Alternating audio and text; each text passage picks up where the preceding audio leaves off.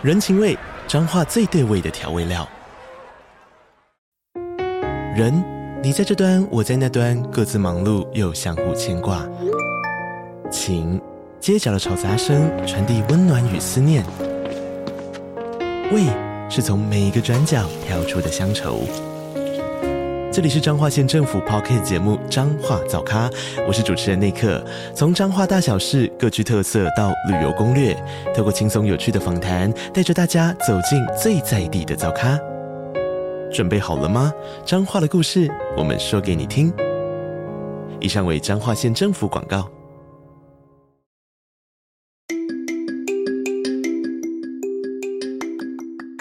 大家早安。欢迎收听通勤十分钟 On the way to work。每天早上跟着我们一起掌握最新的国际商业新闻，了解各个产业衍生出来的商业趋势。我们相信每天只要花一些时间，一起进步一点点，长期下来就能够看见巨大的成长。我是 Esther，哟，我是 Tony，让我们一起在通勤的路上前往世界。大家早安，今天是三月十七号星期五，欢迎回来通勤十分钟。大家早安，那非常开心呢，又来到了一个礼拜的最后一个工作日，大家这个礼拜都辛苦了，记得要给自己一个很大的鼓掌，就是又撑过去一个礼拜了。那我们在昨天跟前天呢有分享了比赛重新开始，就是呃比尔盖茨书单里面呢他在冬季书单推荐过的这本书，然后呢这本书也是我们这个月要送给订阅 VIP 每个月抽出十本的书，所以大家如果有兴趣的话呢，记得可以去收听。昨天跟前天那两集节目，了解更多。我们现在在 Apple Podcast 上面呢，也都有两个礼拜的免费试听。那开启这两个礼拜免费试听呢，在过往所有的付费节目也都可以收听到哦，所以真的非常的划算，大家不要错过了。那如果你已经完成订阅付费的话，也记得要赶快加入订阅付费 VIP 的专属群组，在 Slack 里面每个月跟我们一起读好书。那除此之外呢，在今天我们也会举办一个公开的呃抽书活动，送给大家我们之前挂名推荐的一本好书，我们会在今天节目的最后跟大家做分享。那详细的抽奖活动呢，会在 IG 上面进行，大家记得要听到最后哦。那节目一开始呢，首先来跟大家分享，我们昨天晚上看了一个我自己觉得是非常精彩的一个对谈呐。不知道大家呢有没有注意到，最近算是呃最近非常红的一本书《Chip War 晶片战争》，终于它的中文版上市了嘛。然后呢，在昨天《天下》杂志就举办了张忠谋以及《晶片战争》的作者 Chris Miller 的一个经典视世纪对。谈谈论有关于半导体产业。那昨天晚上呢，我们在呃加拿大时间的晚上，我们也有收看这对谈，我觉得非常非常的精彩。嗯，我也觉得非常的精彩，而且真的是很佩服，因为我现在也正在看这本《晶片战争》啊，他非常的佩服这位作者 Chris Miller，因为他其实非常的年轻啊，三十六、三十七岁而已啊。那当中呢，主持人呃也提到说，其实 Chris Miller 的年纪呢，就跟台积电的年纪差不多，因为好像都是在同一年呃出生的，就是台积电的成立时间就是 Chris Miller。呃，出生的时间，而且其实还没有一个蛮酷的一个，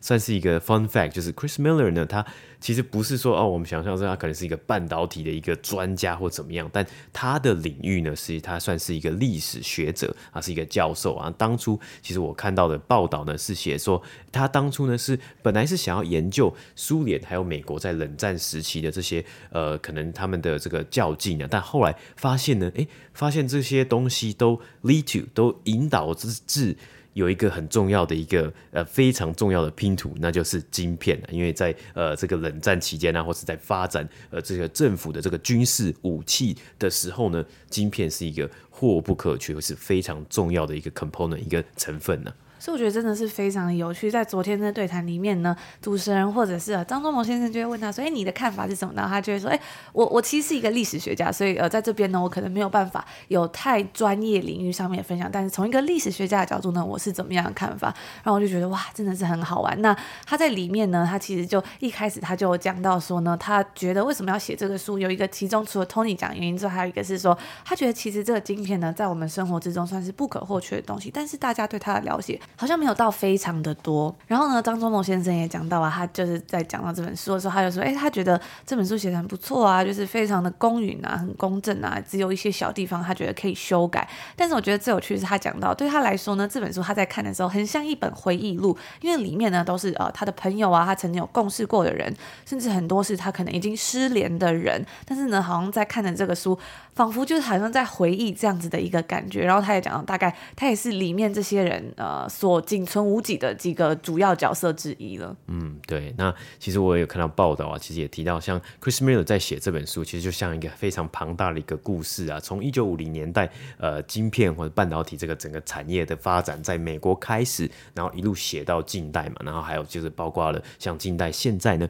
现在这样子的位置，呃，美中的这种地缘政治，还有其他呃主要的 big player，比如说日本啊、南海，还有台呃台湾等等的这些国家，他们其其中在半导体产业之中呢，它扮演什么样的地位啊？但是我觉得其实还蛮好有趣的是啊，Chris Miller 其实他也有提到在。这么庞大的这个故事，还有这个发展线之中，他其实最喜欢的其中一个角色呢，就是张忠谋啊，就是他很欣赏他这的呃企业家精神，以及他身处在比如说台湾或是在美中这几个这种呃可能有这个政治角力的这些关系之中呢，他怎么来处理，然后怎么来呃就是担任一个领导者，就是公司领导者的一个角色。嗯，那在一开始的时候呢，我们刚刚有提到嘛，就是当张仲谋先生就在呃。对于这本书，他的评价他说是很呃蛮公正的，但是有一个地方他要纠正，就是书里面过度强调了政府的作用，还有讲到了很多在一开始台积电设立的事情啊，然后那时候政府其实呃没有想象中出了这么多钱，甚至呢就是要让公司上市，然后一上市呢就去卖股票，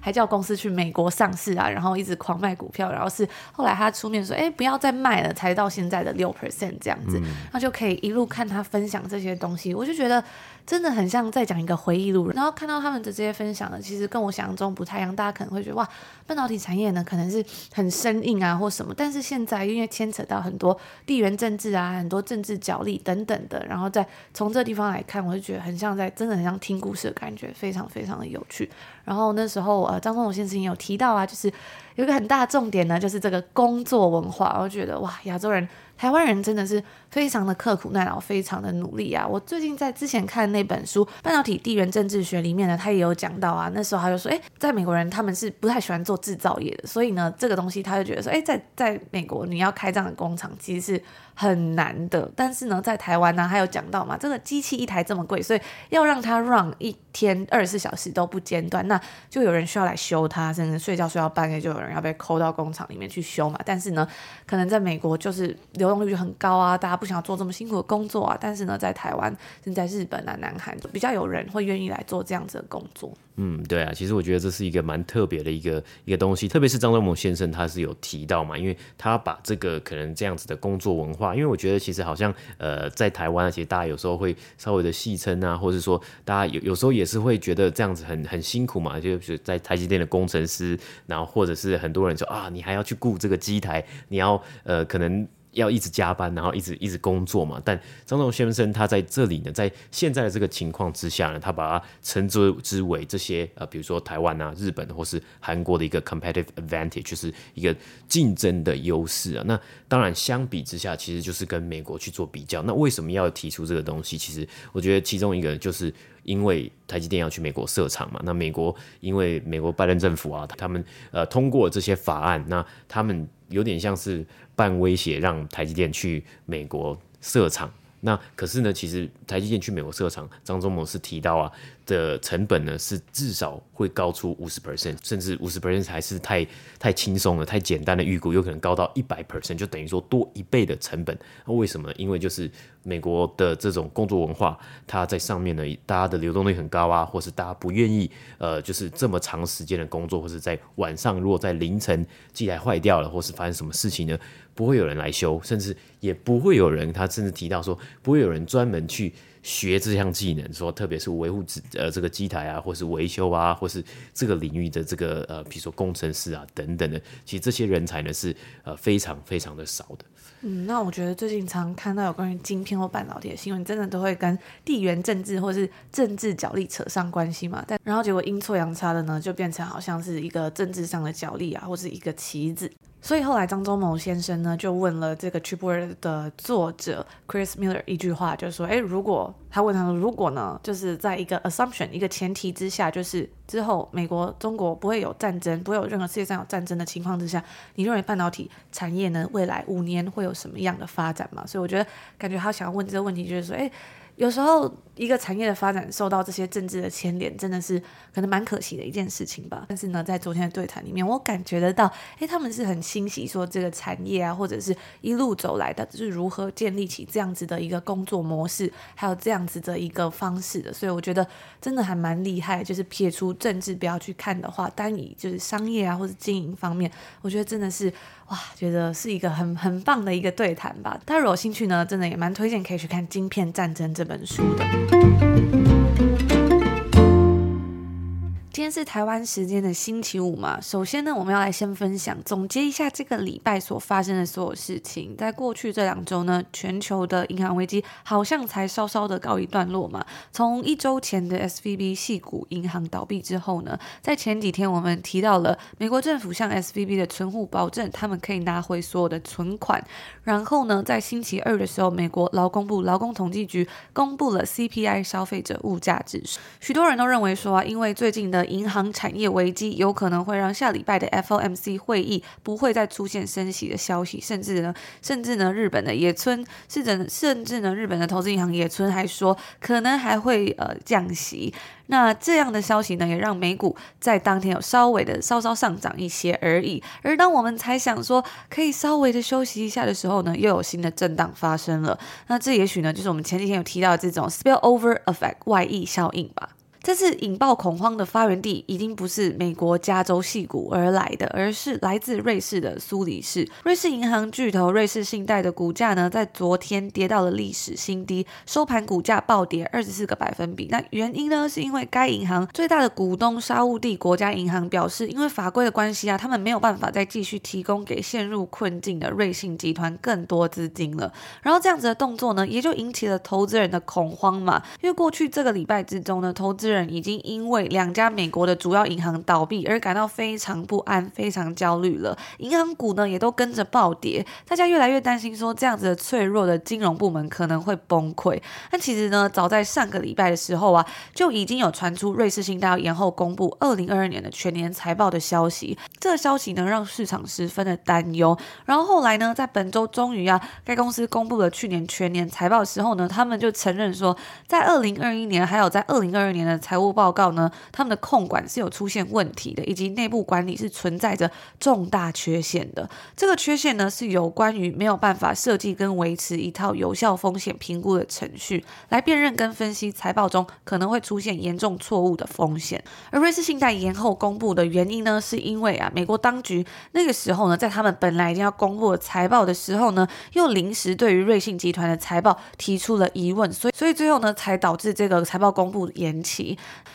然后呢，紧接着在昨天晚上，瑞信集团就宣布说，他们已经从瑞士央行手中借到了五百四十亿美金，以为了提升资产的流动性。所以在今天呢，瑞信的股价又大涨了二十个 percent。那这时候就出现了一个疑问，就是说，哎，今天这个瑞士信贷爆掉，引起市场恐慌，遭到大量抛售，是不是跟上个礼拜的这个 SVB 系股银行倒闭有关联性呢？其实事实上啊，并不是因为这个原因，因为呢，由于管理不当，还有许多公司内部的丑闻，瑞士信贷许多年来都一直处于一个困境之中。然后在去年呢，当该公司许多客户将资金从银行撤出来的时候，瑞士信贷就出现了自从零八年金融危机以来最大的年度亏损。所以其实该公司一直以来就存在着非常多的问题。而且啊，跟 SVB 比较不一样的地方是，SVB 它的客户其实是比较特定的一群人，也就是新创公司们。那今年一百六十七岁，算是年纪蛮大的瑞士信贷呢，对于整体全球金融市场则有更深更广的影响根据国际银行业监管机构的规定啊，它也被认为是一间具有系统重要性的金融机构。所以本质上呢，这两间公司他们其实是不太一样的。不过啊，话说回来，虽然 SVB 的爆炸并没有直接导致这次瑞信的危机，但是确实也显现出现在在全球各地的银行呢，因为面临到不间断的升息而感到压力倍增。因为呢，当利率接近于零的时候啊，银行会去买入相对来说安全，但是殖利率非常低，甚至是接近负殖利率的债券。但是我们现在看到一直在持续不断的升息，利率已经高了很多，所以呢，当时那些银行买入的债券，它的价值就下降了，银行呢也就背负着大量未实现的亏损。所以换句话说，也就是说，SVB 的倒闭似乎唤醒了这个危机，让大家开始注意到这个问题。然后瑞士信贷呢又在加强推了一把，所以开始有一些金融大佬就认为说，现在银行业似乎即将要迎来一场缓慢的危机。在 BlackRock 的 CEO Larry Pink，他十分著名。经理人必读的年度公开信之中呢，他就写到说，快速的加息让大家开始看到金融体系中的裂痕。他也预测说呢，未来会有更多的查封以及倒闭发生。那最后呢，稍微补充一下，这个 Larry Fink，他每年呢都会写给 CEO 们还有投资人们一封年度公开信 （Annual Letter） 来阐述他自己对于经济环境的观察以及他自己的投资理念。在二零二二年的时候呢，当时的年度公开信的主题是 The Power of Capitalism，资本的力量。那在这个礼拜三呢，他也公布了二零二三年最新的年度公开信。在信里面呢，他也将现在的金融状况形容为，嗯，这个 the price of easy money，就是赚快钱的代价。那我也会把这个 Larry Fink 他的年度公开信，今年二零二三年的这个连结呢，放在 show note 之中，大家如果有兴趣的话，可以去看一下哦。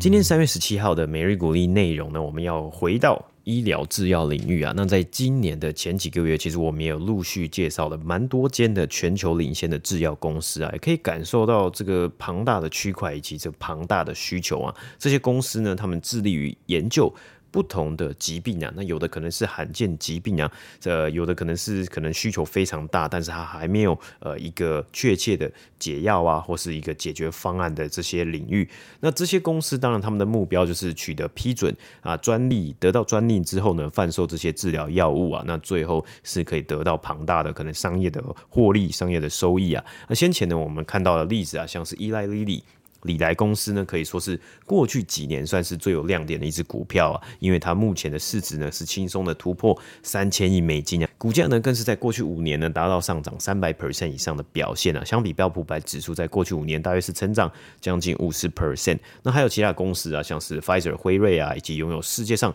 畅销药 Humira 的 AbbVie 等公司，他们市值呢大概是在两千亿美金到三千亿美金左右。那今天日历的主角呢是 Gilead Sciences，那它的市值在比较低一点的范围，但是虽然是低啊，不过也是一间将近一千亿市值的全球大型制药公司啊。Gilead 目前的主力呢是以推出治疗艾滋药物以及 C 型肝炎药物为主，那还有呢，他们也在对抗 COVID。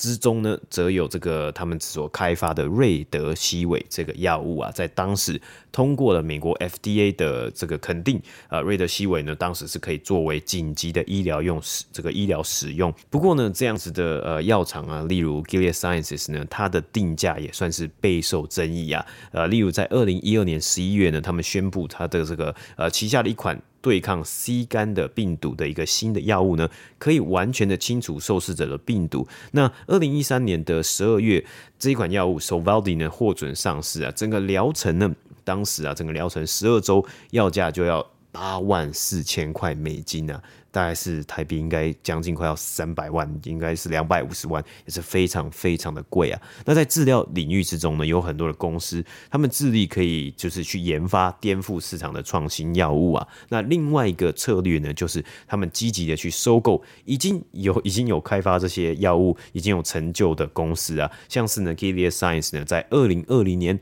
的九月十三号呢，就宣布他们要出资两百一十亿美金呢，买下生技公司 Immunomedics 以及该公司旗下的金牌治疗乳癌的药物啊。这也可以让我们知道，这种治疗癌症的药物啊，它的价值其实是非常具有潜力的。Immunomedics 呢，在当时被并购之前的估值啊，这个市值大约是在一百亿美金而已啊。那包括它当时它的这个股价呢，其实也代表着 Gilead 是多付了非常多的 premium 来确保他们能够收购成功啊。这个 premium 是超过了这、基本上超过了一倍嘛。那在呃当时指出呢，它其实是本来收购金额是落在两百亿美金啊，后来这个金额是提高到了两百一十亿美金。那 Gilead 的 CEO 呢，在当时的新闻呃出来之后呢，他是指出这样子的并购案呢，可以让公司这间公司它旗下的这个药物呢多元化扩展到癌症治疗嘛。因为我们一开始提到它的主力呢是在比如说治疗艾滋以及治疗 C 型肝炎。那 Immunomedics 呢，它主要的一个药物呢就是治疗乳癌的 Trodelvy 啊，吸引了非常多，当时吸引了很多，不只是 Gilead Sciences。的这个买家，那乳癌治疗啊，也算是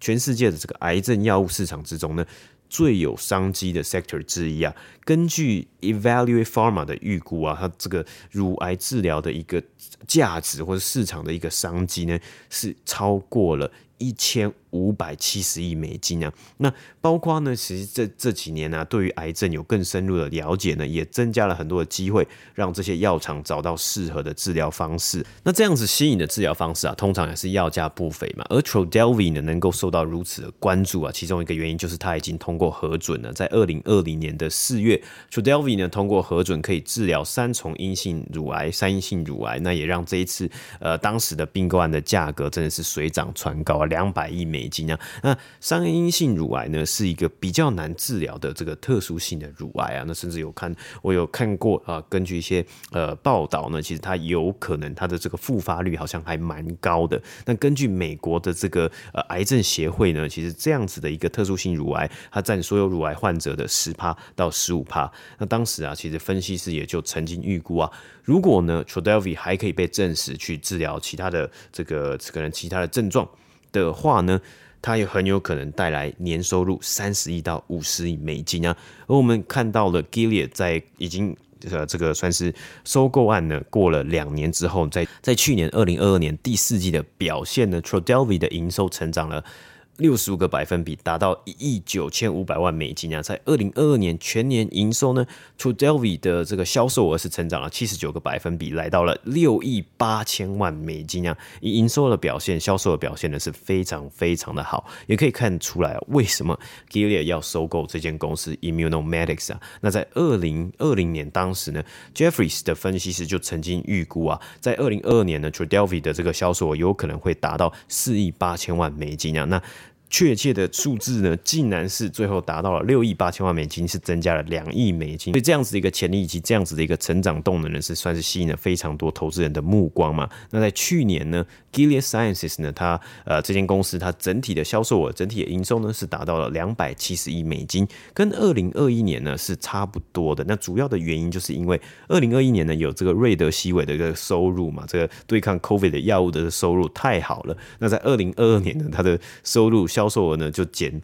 降低了蛮多，减少了三十 percent 啊，但是呢，减少三十 percent 呢，还是有三十九亿美金啊，所以预计啊，和其他呃，比如说旗下有 COVID 疫苗啊，或是药物的公司一样啊，接下来的需求还有收入呢，可能会继续降低。那代表着这些公司呢，不只是 Gilead，代表这些公司他们都需要其他药物的成长。来去补足这样子销售额下降的一个趋势嘛？那 Gilead 呢也提到啊，如果他们扣除掉瑞泽西韦的营收呢，呃，其实其他的药物加起来，其他的区块加起来的营收是有成长八个百分比的。也提到了今年的这个财务预测啊，其实是相对乐观的。那也可以看到 Gilead Sciences 呢，在过去一年这间公司的股价成长了三十四个百分比啊。那他们的主要的区块呢，当然就是治疗这个 HIV 的产品呢，全年的营收是成长五个。百分比来到一百七十二亿美金呢。那其中这个 Biktarvy 的药物呢，更是可以达到全年营收一百零四亿美金。那在去年十二月底的时候呢，Gilead Science 也提到，他们也有这个新型的，他们开发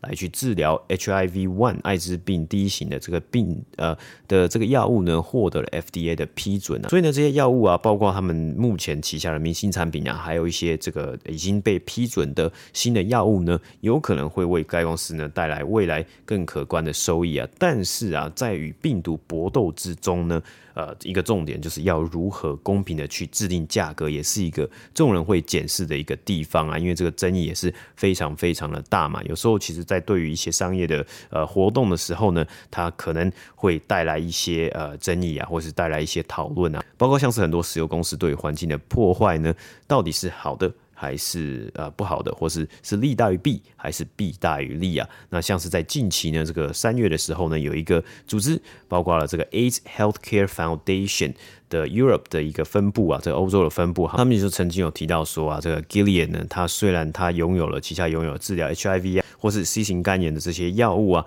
但是呢，它都把这样子的定价定在了一个非常遥不可及的一个地方啊，所以啊，让很多的人呢没有办法取得这样的药物啊，可以去来治疗他们本身的这些病痛啊。其实这个东西呢，真的是一直以来长久以来的一个争议，还有长久以来一个一个讨论啊，要怎么样去符合。可能是去让社会啊，或是让整个呃很多需要这些药物的人呢，是得到适当的一个治疗，但是又怎么样去符合这间公司它本身的股东的利益啊，还有它本身公司的一个营业目标？我觉得这是一个非常大的一个讨论啊。那以上就是今天我们来分享啊，介绍 Gilead Sciences 这间公司。那以上呢，就是今天星期五我们要跟大家分享的内容了。那最后的重头戏就是我们在今天呢的抽书活动。嗯，那我们今天要分享一本书呢，就是我们之前呢有呃挂名推荐的这本书啊，是今年年初的时候呢刚出版的，它的名字呢叫做《尼采商学院》。那它的这个作者呢，其实是大有来头啊，包括 Brad Feld 呢是非常鼎鼎有名的这个创投家。那他其实也有自己也有成立过呃新创公司，那他们的这个经验呢是甚至是回溯到一九九零年代，所以在这样子的领域，在创业啊，还有在新创以及创投的领域呢，是跟耕耘的非常非常的久啊，那这本书呢，甚至也有得到 LinkedIn 的创始人 Reid Hoffman 的这个称称赞以及推荐啊。那像 Brad Field 呢，他其实他在二零一六年，台湾好像是二零一六年出版的啊，他曾经也写过。一本书呢，叫做这个创业投资圣经啊，所以如果有可能有在创业或是有在关心新创 startup 的通勤族呢，应该有听过这本书啊。这本书也是非常多人推荐的，说你如果想要呃进去这个领域，或是想要了了解比如细谷的这个创投的呃生态系啊等等的，都可以去看这本书啊。这本书的这个评价也是非常非常的好。那今天呢，我们介绍这本书啊，《尼采商学院》，我觉得很特别的是啊，大家都会想到尼采。为什么跟商学有关系啊？因为尼采是比较偏哲学啊，还有文学等等的嘛。那其实我觉得在在里面，这作者在里面介绍，其实也是非常的特别。就是诶，其实重点不是这个尼采，而是他们想要透过呃尼采他在自己作品里面呃的一些可能他的态度，然后呢把它来去做延伸，然后去延伸到可能是呃自己创业啊，本身创业家创业的心路历程啊，或是这个心态态度上面啊。所以其实好像。不是说呃，一定是一定是这样子，而是呢，他们对于尼采的这些东西有做了一个自己的诠释。那每个人呢，其实对于呃这些作家啊，或是像尼采的这个诠释可能不一样，但是呢，这是他们的一个解释方式啊。那我觉得其实很特别的是呢，他在这本书里面呢、啊。它是总共有一个五十二个呃小章节，那为什么是五十二个呢？就是让大家呢，或是让这个创业家呢，他可以，因为他相信说，哎，创业家好像本身比较忙碌嘛，大家都很认真的在创业，很很认真的在领导公司，所以大家希望是大家一个礼拜。读一篇，然后就是心领神会，就是好好的去呃你体悟一下它里面讲到可能是文化啊，或是策略啊等等的，那慢慢的去吸收这一篇的内容，因为它每一篇呢，它都会呃拆拆分成两个部分，第一个呢就是他会去引用尼采的话，然后他会给你一个有点像是白话文的翻译，然后再去解释说，哎，为什么我们要呃引用这样子的话？那那第二个部分呢，他们甚至请到了就是在呃可能有呃创业过或是有这个创办呃新兴的。科技啊，呃，他就会请到可能有创业过的一些这个商业人士呢，来去针对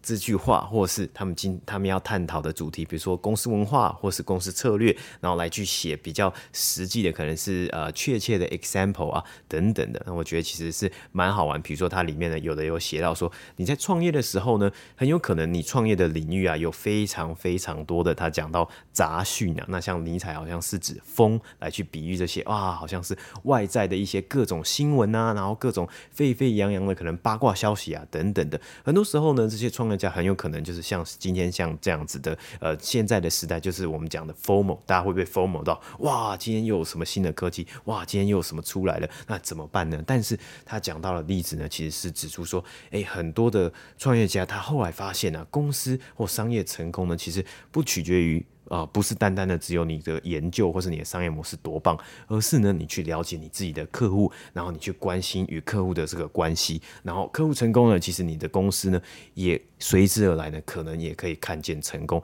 这样子的一些可能心态上面的转变呢，或是培养大家在创业上面的心态，我觉得是非常的好玩的。那我看到网络上也很多人呢，虽然他是呃五十二篇嘛，每个礼拜一篇，那我看网络上也很多人就是，但他们两三天呢就把这本书就看完了，所以今天呢，要跟大家分享这本书啊，我希望呢，或许我们在接下来的每个礼拜啊，或是呃定期呢，我们可以找几篇这个很，我们可以找几篇呢里面我觉得很好玩的一些呃文章出来跟大家分享。今天呢，非常感谢镜周刊提供给通勤族五本，我们要送给大家这一个尼采商学院。上一次呢，我们抽出了三本的大威胁呢，中奖名单都已经抽出来啦。那这次呢，要送给大家这五本书，相信呢中奖率应该也不低，所以大家记得一定要到我们的 IG 账号 on the 一个底线。Way to work，一起来参加这个抽奖。那抽奖方式也是非常简单，大家去这个天文下方就可以看到了。最近这两天呢，我也在 IG 上面就是发起了，基本上每个月呢，我们都会做一次的，就是哎，通勤读书会来看看通勤族大家在读什么书。我觉得是一个非常开心，像感觉是嗯，我希望做一个抛砖引玉吧，就是每天在这里跟大家分享很多我们自己很喜欢的书，对我们人生有帮助的书。但是呢，我知道通勤族大家看的书呢，也都非常的棒，非常的有趣，然后也陆陆续续呢就有收到大家的回应，我们也都会把它整理出来，然后再分享给大家。说，诶，现在大家通勤族在看了什么样的书？那我就有看到一位通勤族，他分享一本书很有趣，就是在讲了对于少年监狱里面的观察。然后呢，通勤族就回应说，诶，他觉得他本来以为说只有分享商业的书才会被我们分享，但其实不是，因为我觉得呢，大家不管是，但我觉得呢，大家在看各行各业不同的领域啊，其实都非常的有趣。有时候自己一个人呢，很容易会有比较有局限性嘛，但是呢，我觉得一群群人是可以。成长得更快，然后从别人身上学习到更多的，所以大家如果有兴趣的话，记得就是我们就是都有转发在我们的 Instagram 上面。之后我把它整理好呢，看是可能会把它做成呃一个部落的文章啊，或者在节目上面来跟大家分享这样子。那大家如果你们最近有看什么好书，也记得都可以跟我们分享哦。最近啊、呃，这现实动态应该二十四小时，这现实动态应该现在还在，还可以回应。如果迟如果来不及的话，私讯跟我们说也是可以的。嗯，对啊，就是有点像是我觉得很好玩，因为就像我们今天分享到《尼采商学院》这本书啊，虽然我们这个节目我们很常讲到商业新闻啊，还有股市啊，还有投资，还有金融啊，但我觉得在看书或是在学习的方面呢，真的可以去从不同的领域之中呢去学习到，甚至搞不好呃，可能是一个完全你觉得好像完全无关的一个领域呢，它到头来呢，到到。他到最后呢，也有可能有机会呢，把它运用在商学的领域上面了。所以今天这本书《尼采商学院》也是一个很酷的一个组合，或是很酷的一个结合啊。大家不一定觉得，哎、好像哲学是呃很艰深、很难懂的。但其实呢，如果一点一滴、一点一滴，很用不同的这个解释的方法呢，我觉得甚至是可以学到不同的东西啊。我我们前两天跟大家分享《比赛重新开始》里面也是嘛，它其实英文是叫《The Inner Game of Tennis》，所以。感觉是好像打网球的时候的一个内心的一个比赛嘛，但是呢，其实它里面讲到很多是心态，我们就有分享到，哎，你会有一个自我不断的在类似做一些自我批判的这些行为嘛，那自己呢就会不断的被影响，最后这自我批判就会变成自我预言，甚至自我实现。所以要怎么样把你的呃头脑里面这自我批自我批判关掉，然后。让你能够真的好好的专注，发挥自我潜能，我觉得也是非常非常棒的一个事情啊，也是很棒的一本书。那就在这边稍微跟大家分享一下，谢谢大家今天星期五的收听，还有这一整个礼拜，从星期一到星期五，努力的工作，努力的生活。我们也期望呢，在未来的节目里面，可以带给大家更多更棒的内容。就在这边祝福大家今天星期五有一个愉快的开始，美好的一天。我们就下周见喽，下周见，拜拜。拜拜。